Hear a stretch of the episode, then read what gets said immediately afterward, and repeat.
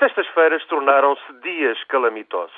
No Iémen, na Líbia, no Bahrein, choram-se os mortos. Não há família reinante ou república árabe ou persa que não tema pelo futuro. As orações de sexta-feira quase soam ao dobre de finados. O Bahrein é precisamente um dos regimes mais sensíveis à contestação. No pequeno arquipélago, com cerca de um milhão de habitantes, a minoria surita detém o poder político. Mais de metade da população é imigrante oriunda de países do sul e sudeste da Ásia e não conta politicamente. Depois, e é esta a razão da revolta, dois terços da população de origem local é de confissão xiita. Não passam de cidadãos de segunda classe. Tal como acontecia aos xiitas do Iraque, os xiitas do Bahrein são discriminados política e economicamente no Bahrein, estão excluídos das Forças Armadas e de Segurança. A maior parte destes xiitas segue escolas doutrinárias bastante distintas das que imperam do outro lado do Golfo, sobretudo no Irão.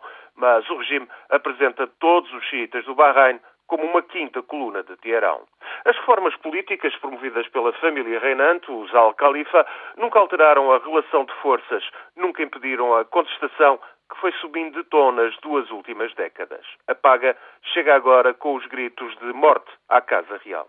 Para já, a monarquia do Bahrein conta com todo o apoio da Arábia Saudita e dos demais Estados sunitas do Golfo Pérsico.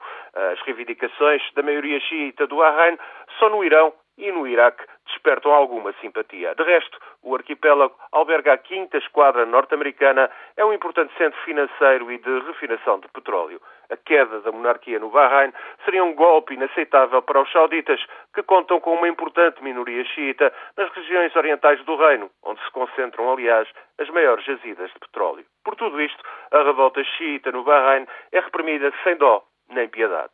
Se porventura os xiitas estiverem em vias de triunfar, uma ação militar da Arábia Saudita será inevitável, mesmo que o Irão também ameace intervir.